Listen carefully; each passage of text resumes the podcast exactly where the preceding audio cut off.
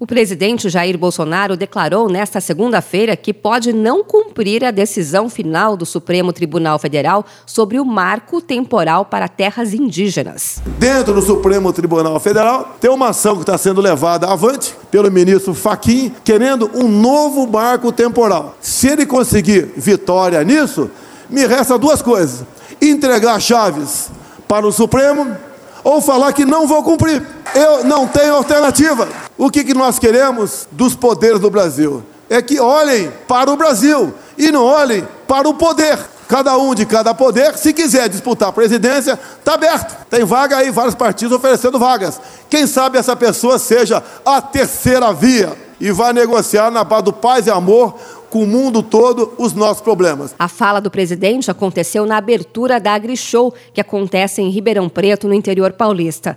A tese do marco temporal determina que a demarcação de uma terra indígena só pode acontecer se for comprovado que os povos originários estavam sobre o espaço requerido antes de 5 de outubro de 88, data da aprovação da atual Constituição Federal.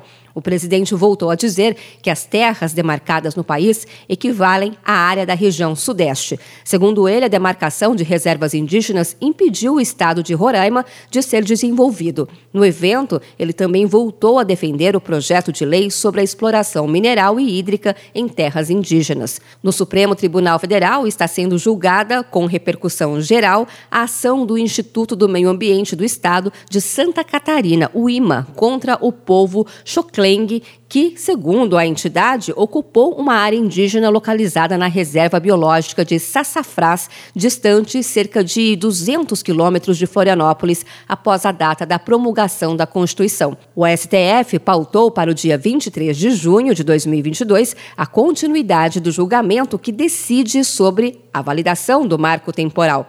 O julgamento foi suspenso em 15 de setembro por um pedido de vista, ou seja, um pedido de mais tempo para analisar, feito pelo ministro Alexandre de Moraes. Apenas dois ministros haviam votado quando o julgamento foi paralisado, que foi o Edson Fachin, que foi contra o marco temporal, e também Nunes Marques, que foi a favor. No discurso feito na AgriShow, Bolsonaro também comentou sobre o perdão concedido ao deputado Daniel Silveira, condenado pelo Supremo a oito anos e nove nove meses de prisão em regime fechado por ataques a ministros da corte. O decreto da graça e do indulto é constitucional e será cumprido. No passado soltavam bandidos, ninguém falava nela. Hoje eu solto inocentes. De São Paulo, Luciane Yuri.